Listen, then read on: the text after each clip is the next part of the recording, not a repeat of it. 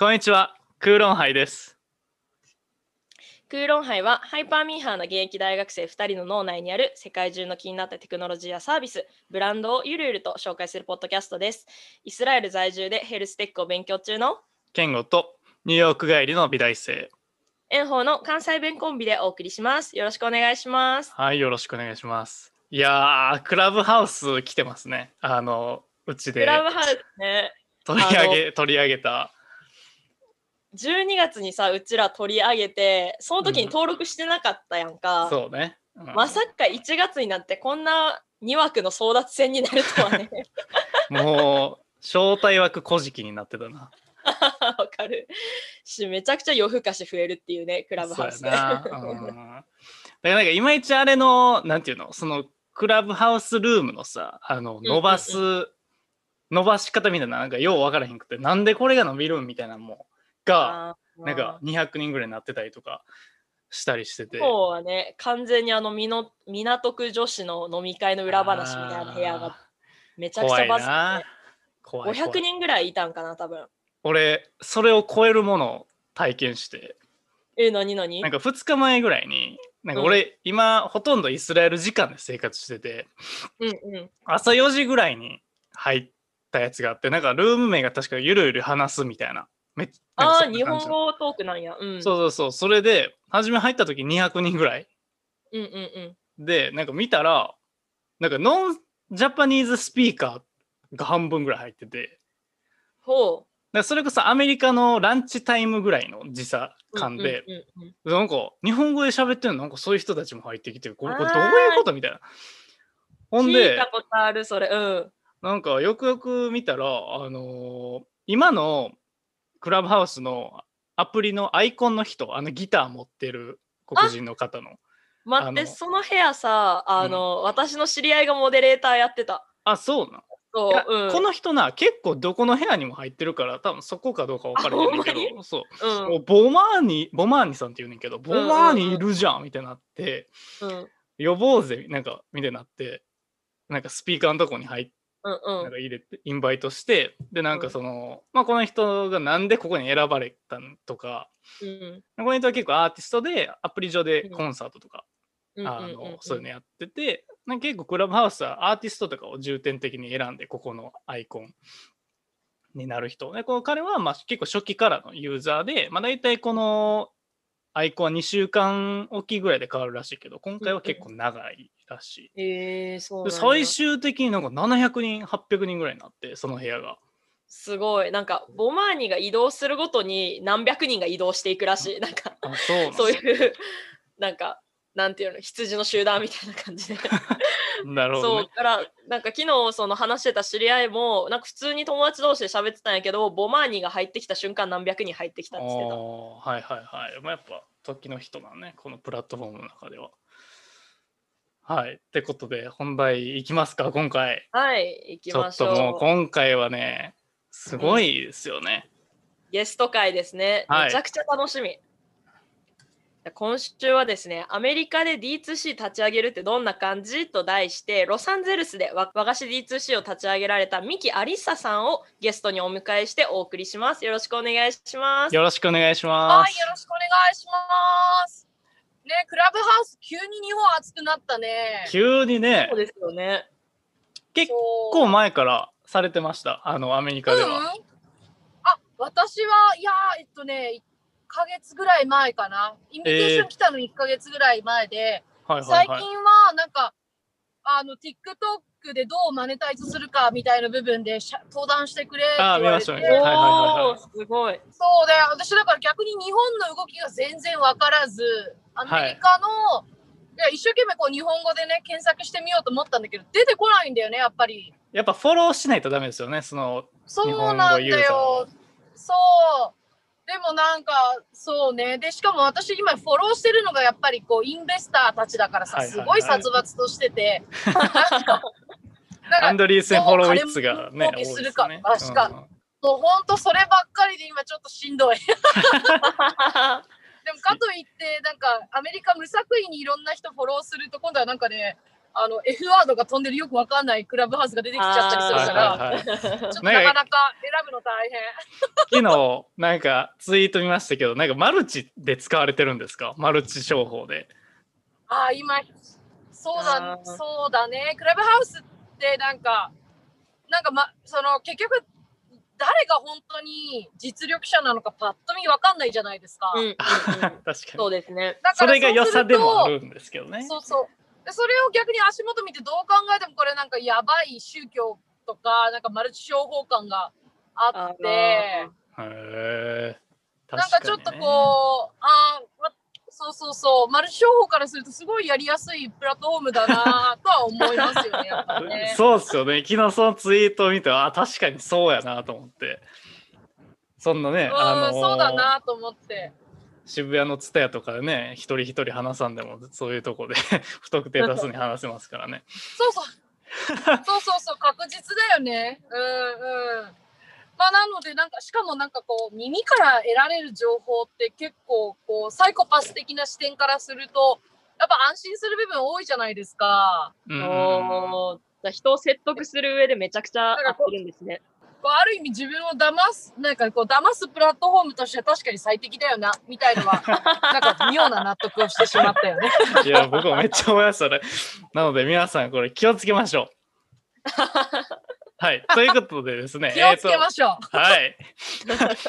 えー今回、えーと、ゲストにお迎えしたアリサさんのプロフィールを、えー少しご紹介したいと思います。えー、フォーブスジャパン地球で輝輝く女性100人最年少選抜ビジネスインダイインサイダージャパンゲームチェンジャー2019に,、えーにも選抜で1992年生まれ早稲田大学在学中に、えープリザードフラワー専門ブランド立ち上げに参画し、えー楽天ナンバーワンブランドまで育てる。その後、えー外資系メーカーに企業初の学卒メマーケッターとして採用された CRM を担当。その後、日本語ベンチ日本酒ベンチャーで新ブランド立ち上げや伝統工芸品種の新規事業立ち上げの参画。さらにはイスラエルの専門商社にて新規事業開発マネージャーとして、えー過去最高売上の12倍を半年で更新ということで、現在ですね、日本の LVMH の創設を、えー目指してロサンゼルスにて、えー、三崎東京を立ち上げられました。はい。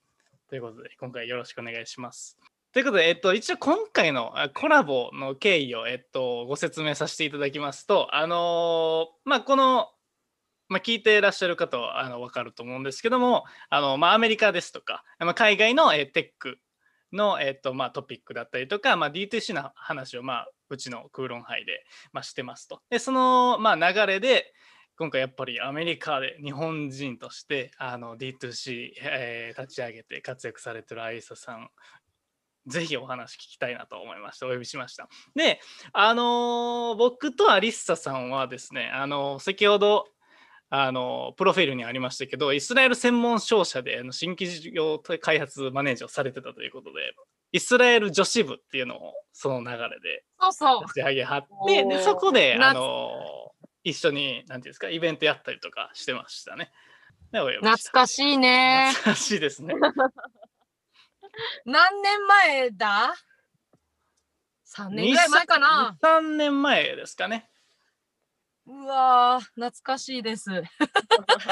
もうね、すっかりイスラエルからは。そうそうそう、すっかりイスラエルから今離れてしまいまして。そうですよね。やっぱ寂しいよね。やっぱ帰りたい。今、なかなかね、行けないのでね、あのクロスボーダーできないので、はいぜひぜひまたお待ちしてますっていう形で。はいで、炎鵬は直接話したことはないんそうなんですよ。なんですけど、あの、アリサさんの前職の教育系スタートアップで、実はアルバイトしてて、で、まあ、同じプロジェクトになったことはなかったんですけど、同じオフィスではちょっと働いてたっていう、ちょっと地球の小ささを感じる。うんうんうん。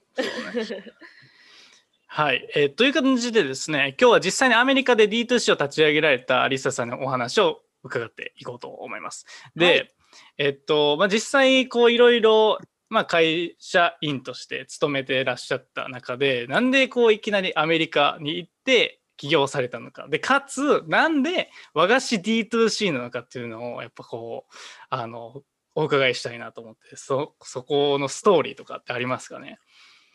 そうですね。いや、もともと、その私7年前からずっとこう起業の準備をしていました。で、特に職人さんとかアーティストのご支援ができる形で起業したいなっていうのを実は7年前からずっと準備してたんですよね。っていうのも、私母がアーティストで、で、いっぱい賞を取ってるんですけど、それがね、全然儲かってなかったんですよ。はいそうなんですね。そうなんですよ。でね、なんか、めちゃくちゃ才能あるのに、それがこう、マーケティングとかファイナンスとかそういった部分がわからないせいで、こう、お金に換金できてないその状態がすごい子供ながら悔しくて、で、だからこういうアーティストとか職人さんをを活躍できる場を作りたいなっていうふうに思思ったんです。で、うんだからまず最初大学生の時にお花屋さんの立ち上げに参画したのも、まず起業ってどんな感じなんだろうっていうのをやってみたかったし、で、その後新卒でネスレ入ったのも、おやっぱ大企業でのマーケティングってどんなもんじゃろかっていうのを知りたくて。うんうんうんで、そこでまあ思ったのは、やっぱり職人さんのビジネスと大企業のビジネス違うなと思ったから、じゃあ日本酒のベンチャー移ってもっと職人さんに寄り添いたいと。で、で、おかげさまでその日本酒ベンチャーでも、なんか通常3年かけて飲食店って黒字化するんですけど、3ヶ月で黒字化できたので、えもっと今度は、あの、飲食ってやっぱ安いじゃないですか。どんな高くてもー、そうです2ね。万とかさ、うんそう、お頑張って、酒で儲けるみたいなね頑張って2万とかだから、うんうんそうそうそう。もっと高いことやんなきゃいけないなっていうことで、藤巻百貨店に移って、そこでなんか、オークション事業、一点物をどうやって売るかみたいなことをやりましたと。あでただなんかそうそう。で、ずっとドベドメスティックにずっと国内でビジネスをやってたんですけど、やっぱね、アーティストとか職人さんのチャンスって考えると日本じゃダメだなと思ったんですよね。うんっていうのも、やっぱ少子高齢化で、東京のパワーってやっぱどんどんちっちゃくなっちゃうじゃない？はい。だからどうやっても日本国内でだけの消費っていうのはダメだなと。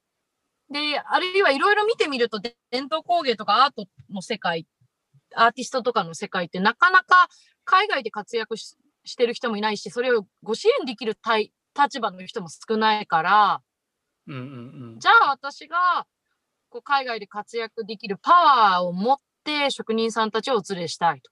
で、うんそこで出たのがイスラエルだったんですよね。はい。そうですね。っていうのもイスラエルってね、日本のね、1.6倍資金調達してるじゃない？はい。で、グローバルローカライゼーションが圧倒的に世界でも有数に進んでる国じゃないですか。それをこう前提にビジネスをしてるところがありますよね。そう。そうそう。強いよね、やっぱそれが。うん。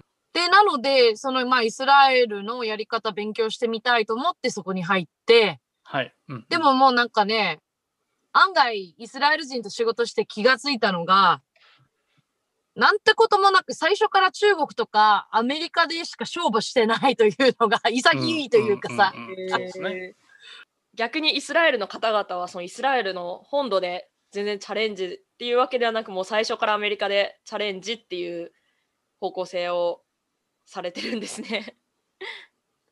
そうだよね。うん。まあなんかい、うんイメージで言えばあれですよね。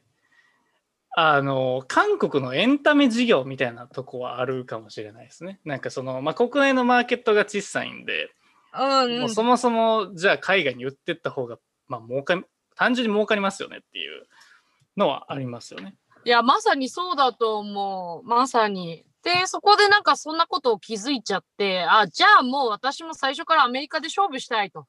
うん。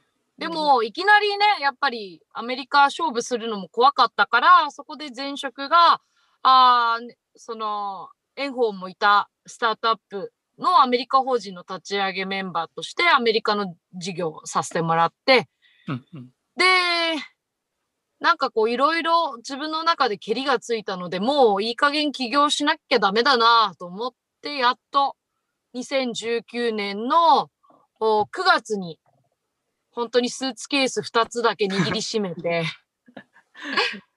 友達も人脈も本当なんもないけど、ただただ上陸したよね。うん、すごい。超向こう水だったね。その勢いが大事ですよね。まあ、失うもんないからね、別に。うんうんうんうんうん。うんいろんな D2C の選択肢があった中で、なんで和菓子っていう和菓子にフォーカスされたんですか？そうですね。やっぱり、じゃあ、例えば、その、100万円の時計をね、いきなり売るっていうのは、無理じゃないですか。はいはいはい。だから、その、昔の経験で、その、やっぱ日本酒も、どんな高くても2万。だけど、高いから、いいお客さんの顧客情報をゲットできてたんですよ。うーん。うん。それを思い出して、フードって、ある、ある程度、こう、いろんな顧客データをゲットしやすい分野だと思ったんです。比較的こう安価でもってことですよね。この高いとはいえど、まあ2万とか。そうそうそう。もちろろんラグジュアリーの人のデータがもちろんメインで欲しいけれども、でも、その人ばっかりの情報を持っても、その、ブランディングの本質じゃないなと思っていて、ん。うんうんうん。やっぱり顧客一人一人のことをきちんと理解して初めてブランディングってできると思ったから、だからこう、ある程度す、なんだろう、まあ、まあ、中流以上の人のデータを幅広めに取りたいなと思って、じゃあまずはフードからスタートしようと。うんうん。うん。で、でも、じゃあいきなりラーメンとかやってもさ、もう遅咲きだから、これもうレッドオーシャンだからダメだな。寿 結構いらっしゃいもますもんね。そうそうそう。寿司も違うなと。うん。で、そこで、まあ、いろいろ探したときに、こう、ビーガン、グルテンフリーとかっていう文脈で、あ、和食とか和菓子っていけるじゃん。で、そこからどんどんディグってって、例えばゆ、このアメリカって配達事情最悪だからさ、なんかねなくなってましたよね、いろいろ。そうそういろいろなくなってる。でもその、そもそも郵送できないと、マーケットもまたちっちゃくなっちゃうから、郵送できるものじゃなきゃダメだなとか、うんあるいは色が綺麗じゃなきゃダメだなとかっていろいろやってったら今の琥珀糖にたどり着いてむしろこれ以外最初は選択肢がなかったぐらいまで削ったんですよね。なるほど、なるほど。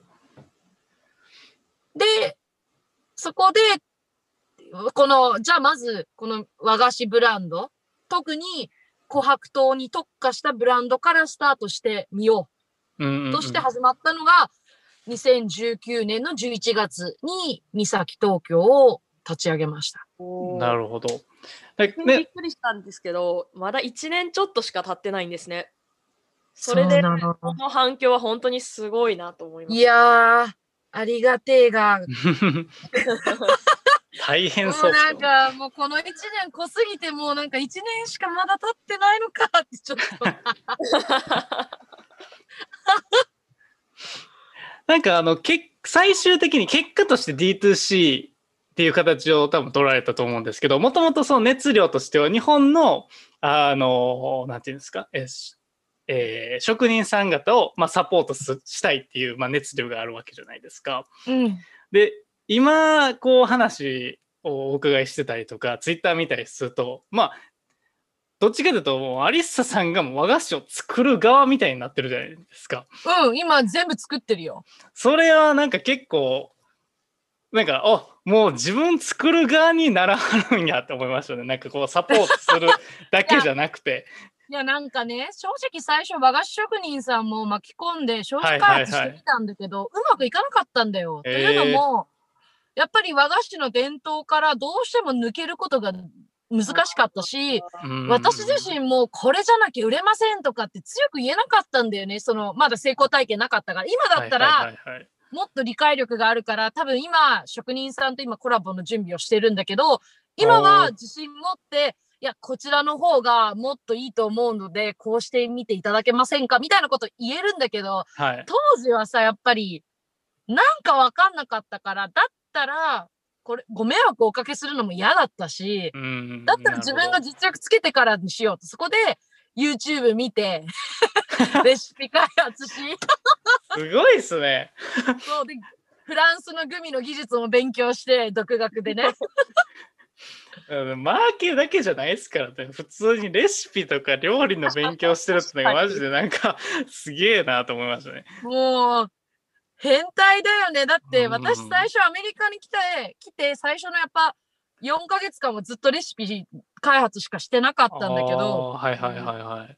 朝のなんか9時からお昼の2時ぐらいまではレシピ開発して、うん、で、その2時から夜中の2時までは今度は日本のアルバイトしないとやっぱ生活できないから、フルリモートでアルバイトさせてもらってみたいな生活を4ヶ月弱したから。たんですね。そう。すごいな。変態だよ。で、なんか、ね、相変わらずね、5グラムずつ砂糖を増やしたり減らしたりとか、一度ずつこう乾燥の温度を変えたりとか。脱サララーメン親父みたいな感じですね。そうそう。ほんとか、やってること、脱サララーメン親父だよね。それをちょっとかっこよく言っただけだよ。確かに D2C って言ったらね、ちょっとかっこよく。そうそうそうそ なるほど、なるほど。う。うん。だから実際こう立ち上げてみて、何がこう一番大変でした？その時期的にはやっぱよその4ヶ月が一番大変だったんですか？それともこうグロースとかさせる段階のが大変だったんですかね？いやーなんかさ、一番大変だったのはやっぱりスタートだよ、スタートだなと思ってて、私はは、アメリカで生まれて9歳までこっちだったけど、やっぱ大人で生活してないので、留学もしたことないし、そうすると、なんかこう、例えばさ、みんなからしたら当たり前のこと、例えばし、日本語で言うと市役所とかさ、うんううんんうんうん。それが何かわかんないし、うん、うん、そうですね。フードローもわかるわけないし、だ今、たまたま共同創業者に出会えたから、なんとかなったんだけど、本当に無謀だったな。もし彼に出会ってなかったら私多分、1ヶ月で帰ってた。うん その本当ラッキー。その方があれですよねスーツケース2個持って転がり込んだ家の家主さんなんですよね確かそうそうそうそうそう。そのエピソードもマジ狂ってんなと思ったんですけど前なんかね、ビビナビって言って掲示板があるんだよね、日本人向けの。なんかカウチサーフィン的なやつですか？あ、そうそうそうそうそう。はいはいはいそうそうそう。で、なんか、そのたまたま今のうちの共同創業者の娘さんお二人がもう大人になられて出ていて、うんだからその2部屋を日本人の女の子にすごい格安ではたなんか貸してたんだよね。で、たまたま私が LA 来て、3週間ぐらい経った時に、ポロンとすごいち安全な地域で激安に家が出て、え、何これみたいな。もともともうすでに別の家契約しちゃってたんだけど、念のため見てみようみたいな。そしたら今の共同創業者の家で、ええあっちにそう行ってから出会ったんですね。そうそうそう、う。もう全く知らなかったよ、お互い。でももともとそういうビジネスの関係性じゃなく、お家を借りようとして知り合った愛。そうそうそうそう。めちゃくちゃ運にも恵まれてるんですね、アリサさん。私ね、運は最強なの。だから、ね、みんなね、結構苦労するでしょとかって言われたんだけど、あの、なんか確かにすごい大変だし、なんかいろいろ、もうなんか踏んだり蹴ったりだし、なんか胃潰瘍とかになるんだけど、なんかね、なんいいよか、そう今めっちゃ言いたい。でもなってるんだけど、なんかね、そんなに、なんか別に、なんて言えばいいのかな、ものすごいもっと死んでるほど苦労した記憶はないんだよね。いやめっちゃ笑ってはる。なんだろう、努力してるんだけど、なんか、なんて言えばいいのかな、なんか、うん、本当運、運めちゃくちゃいいと思う。うーん運と馬力って表現したらちょっとあれですけど、本当に馬力があるというか。本当そう思います。はい。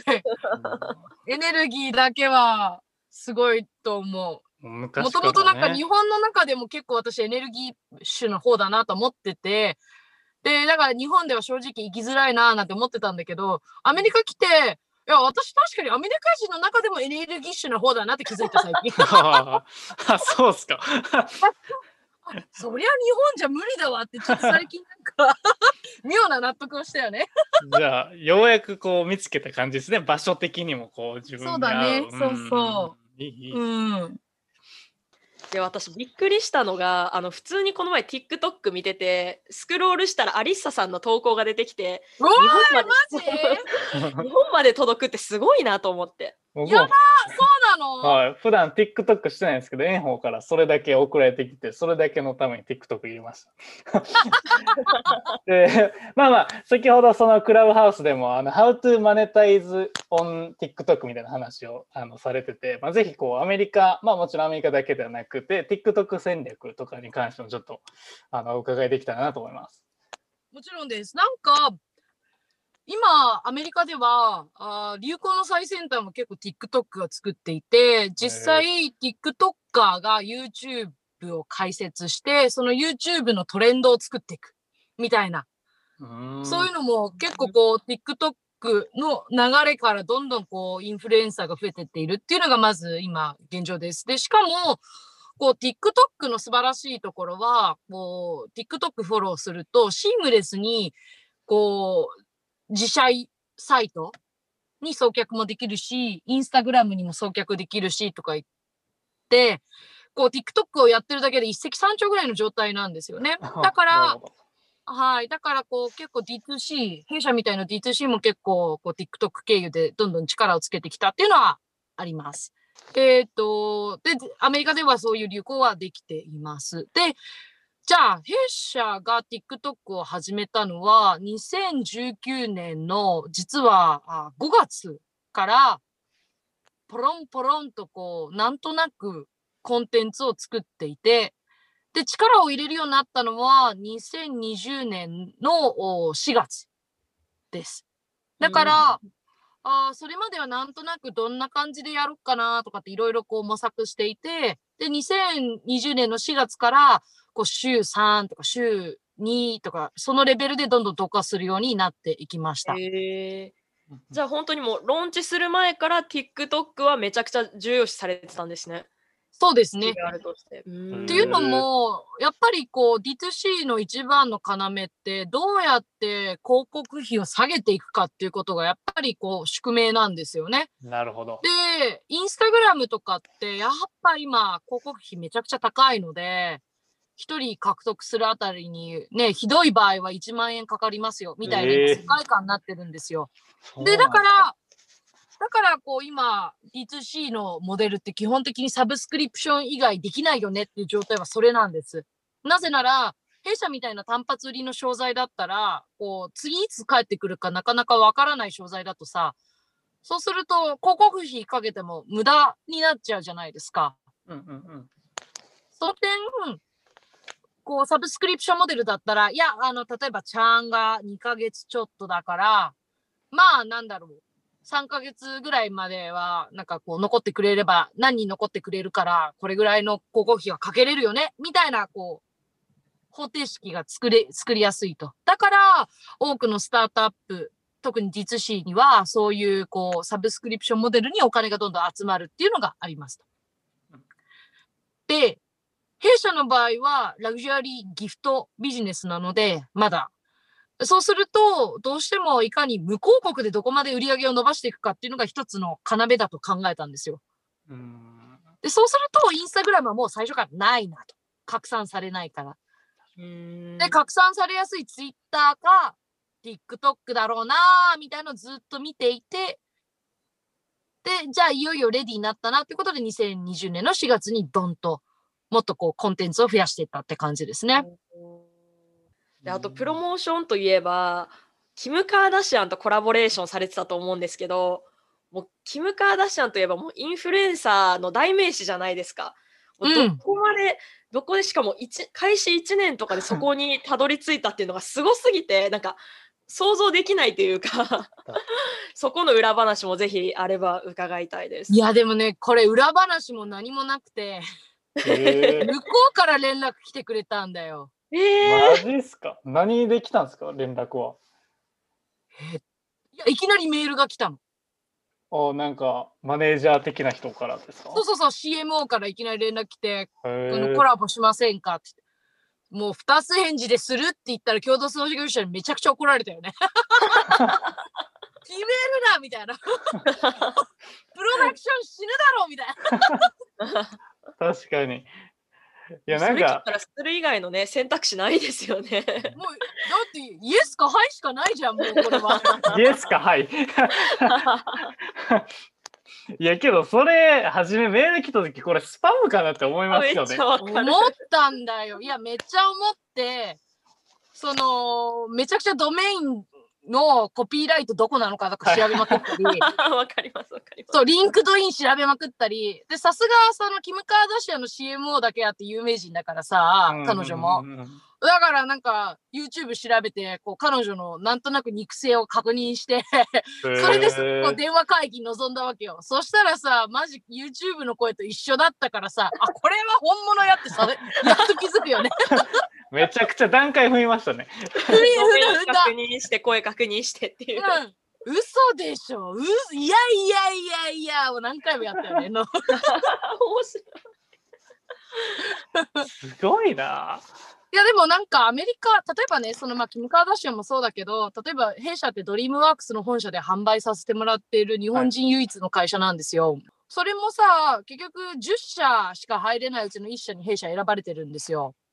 でこれもね、キム・カーダシアンもそうだけど、なんかアメリカって、ある意味、こう、泥水すすって営業活動とか、こう地道にやっていくことによって、どこでどんなご縁が落ちてるかわからないのが、このアメリカの面白いなっていうふうに思っていて、うん。で、どじゃあドリームワークスどうやってゲットしたかというと、まず最初去年、その2019年の12月にね、あの、クリスマスのなんかテスト販売みたいな形で、友人のヘアサロン、高級ヘアサロンでちょっとこうテスト販売させてもらったんですよ。うん。で、そこの働いてるスタイリストの彼氏が、ドリームワークスの本社で働いていて、でたまたまその、そうそうそう、弊社が販売した余ったお菓子を彼女が持って帰った日に彼が遊びに来ていて、はいはいはいはい。で、うちの食べて、しかもその日、ドリームワークス、月1回外部の会社が出入りできるんだよね。その月1回の日で、なんかいろんなものが彼の頭の中でリンクして、おこの会社、うちの会社で販売すべきだよって言って推薦状を書いてくれたんですよ。ええー、すごい。でしょ？で、求どこで心力もすごい。そこに集まっていく力というか、縁が。いやでも本当そういうことだしあとうちのアドバイザーの一人もうちのキックスターター見てはいはいはい。この子面白いって言って向こうから連絡くれたりとかねへえ。だから本当に世の中どこでどんなご縁が落ちてるかアメリカはわからないから面白くてでその今アドバイザーになってくれてる方もおもういつも言うんですよどこでどんなご縁が落ちてるかわかんないからお前お菓子持ち歩き続けろって言われて あ名刺代わりにというか。そうそうそうそうそう、うんうんうん。配りまくれって言われて。でも本当にアメリカってそういう国だなっていうのをすごく感じるんですよね。日本のやっぱりお金持ち層ってパイが少ないし、しかも偏ってると思うんですよ。うんうんうん例えばスタートアップでエグジットしてるのもね、なんとなく同じような人じゃない？うん。まあまあ、こう一回こうできるとね、こうシリアルにはこうなりやすいみたいな、まあありますよね。まあ、それもあるけど、なんて言うんだろう、その、裾野が少ないから、やっぱりこう、あ成功する人の、こう、傾向もすごい偏ってると思っていて、うんうんうんでもアメリカの場合はやっぱりマーケットも、単純に人口で考えたら3倍大きいし、で、移民だからいろんなバリエーションがあって、それだけいろんな成功パターンもあって、確かに。だ例えば、もっとわかりやすく言うと、うちの和菓子の D2C って、絶対日本だとそんなにやっぱり上がるって感じがしないじゃない？うんまあ、でもそうですね。アメリカだったらそのチャンスは全然あって。うんうん。なんかそういうやっぱりこうチャンスの差っていうのはすごく感じているんですよね。うんで、何がこう今日こう登壇したかった理由としては、ぱもっと多くの日本人の若い子たちにね、もっと来てもらいたいなってすごく思うんだよね。この広いチャンス掴んでほしいなって。私たった1年、もちろんがむしゃらに頑張って運もすごい良かったけど、でも私でさえこんなことできたんだから、いやいやいやもっと挑戦い者が増えいやいやいや。いやいや、ほんとほんと。これ私の、だから言言ってるじゃん。成功パターン私以外もいっぱいあるんだって、この国だったら。だけどさ、成功、挑戦者が圧倒的に少ないから、日本人、お互いの、ね。そうそうそう。お互いの成功パターンを共有できないのもすごいムカつくし、はいはいはい。もっとみんなに挑戦してほしいし、この国だったら挑戦者に別に誰もね、まあ、バカにしてこないからさ。そうですね。こう、意識高いのが、まあ、意識高いというかね、なんかその頑張ってる人、ダサい的な文化ないですよね、全くもって。一切ないよね。うん。どうハッスルするかみたいなことしかみんな言わないじゃん、やっぱり。うん。うん。そうですね。だからもっとこの国に挑戦する子たちが増えてほしいし、で、そういう刺激を受けた子たちが日本帰って、日本をまた元気にしてもらえたらなってすごく思うんですよね。ぜひこう、まあ、アメリカ、もちろんアメリカもそうですし、まあ、今年なんていうんですかね、あの、まあ、バイデンというか、新しいアメリカ、元のアメリカって言ったらいいんですかね。こう、多様性を重視する、まあ、そういういい、まあ、アメリカが戻ってきたので、うんそういうところでね、こう頑張れたらいいいいですよね。挑戦できる人が増えたらいいですよね。でもちろんアメリカもそうですし、まあ、いまあ、イスラエルでもどっちかというと、こう、挑戦する人をサポートするみたいな文化はあるので、まあ、そういったところでどんどん外に出てこう挑戦していくみたいな増え人が増えるとあの日本もこう還元されてくるかなっていうのはあります。うんうんうんそう本当にそう思うんだよね。うんみんなやっちゃえばいいのに。私みたいにスーツケース2つで。スケスタ実際、空論杯のリスナーにも、あの、D2C 立ち上げたいって言ってる人が結構何人かいて、なんで今日のこの回はすごいいい刺激になったと思いますね、本当に。よかったうんそうですね。じゃあ最最後にこう実際にこう D2C をこう起業されてこうアリッサさんの目線で今なんかアメリカでこう流行ってるよみたいな D2C ってありますかね？注目の D2C とかって？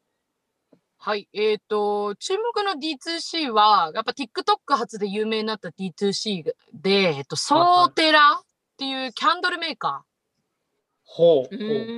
これね、めちゃくちゃ面白く、もともとアメリカってね、そのキャンドル文化があるっていうのはあるんだけれども、そこがめちゃくちゃ面白いのは、あのーこう、ピラミッドみたいな形で、で、その中に宝石がね、何個か入ってるの。で、例えばあー40時間ぐらいバーンすると、宝石をゲットできるみたいな。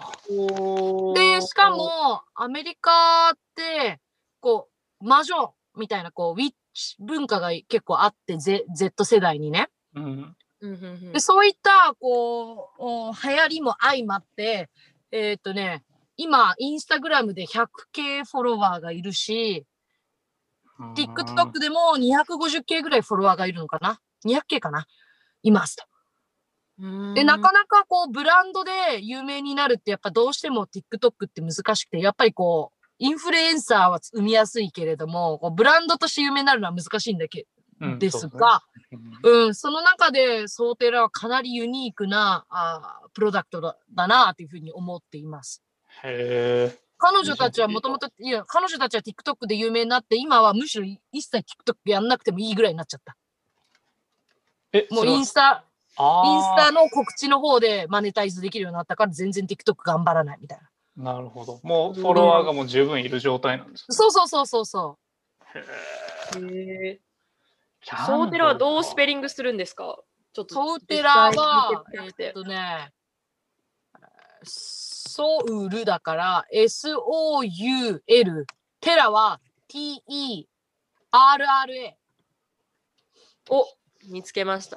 ああ、本当になんか結構ミステリアスというか、そういう、めっちゃ可愛いですね。めっちゃ。可愛いよね。そう。やっぱその、あのーカスタマー体験がやっぱ圧倒的にいいと思っていて、その何が出るかわからないし、で、なおかつ、えーキャンドルだから消費財だから定期的にまた買いたくなっちゃうし。そうですね。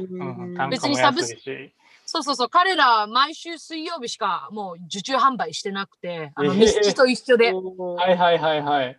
もうでも5分で売り切れちゃうよね。あ、そうなんすか。うん。うなんかあ彼らの戦略は上手だなってすごい見てて思うよね。なるほど。なんかさっきちょっと流しちゃったんですけど、Z 世代でウィッチ、ウィッチが今流行ってるんですか？私もそこびっくりしました。あの、要は日本で言うとさ、手相占いみたいな感じでカジュアルな感じじゃない？あータロットカードとかそういうあ、そうそうそう感じの。そうそうそうそう。そうそうそう、まさにそなるほど。なんかこう、日本人が思う魔女とアメリカのウィッチってちょっと違いますもんね。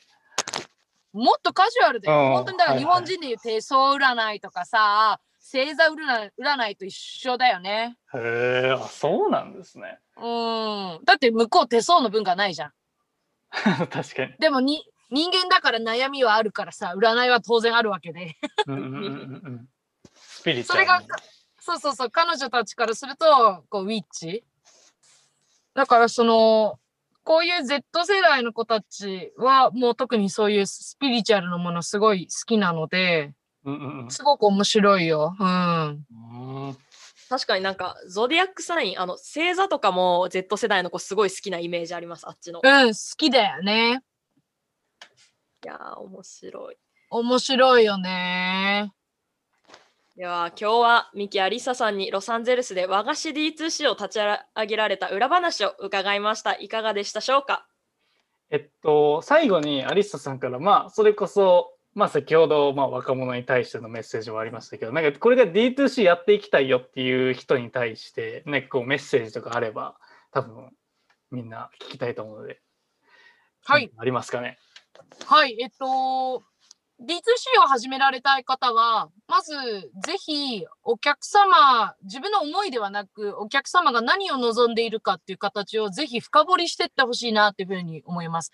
よくあるミスなんですよね、ここが。なんか、自分の思いが先走りすぎちゃって、うん。それを無理やり押し付けている形。そこがまず一つ大きな失敗ポイントです。なので、その自分の考えをぜぜひもっとフラットに、お客様がどんなことを求めているのか、どんなことが好きなのかっていうお客様と対話する姿勢をどうか持っていくとすごく大きくなると思います。実際弊社もよく和菓子じゃないんじゃないとかって言われたり、ごひあのご意見もいただくこともあるんですけど、うん。えっと、弊社の場合はもう完全アメリカ人が好きなお菓子うん。の中の和菓子っていうふうにもう振り切っていて、その結果で、その、そういったこう思い切ったあー考えを柔軟に持ってったおかげで、この1年でここれだけこう急成長に成長、きん？この1年で急成長できたのかなっていうふうに思っています。あーなので、どうか皆さんその自分の思いを強く押しすぎない。お客様と対話してお客様から教えていただくスタンスで、どうか成功していってほしいなっていうふうに思います。頑頑張ってください。ありがとうございます。ありがとうございます。いや、本当お忙しい中、お時間いただきありがとうございます。本当に、あの、リスナーの人も楽しいんだと思います。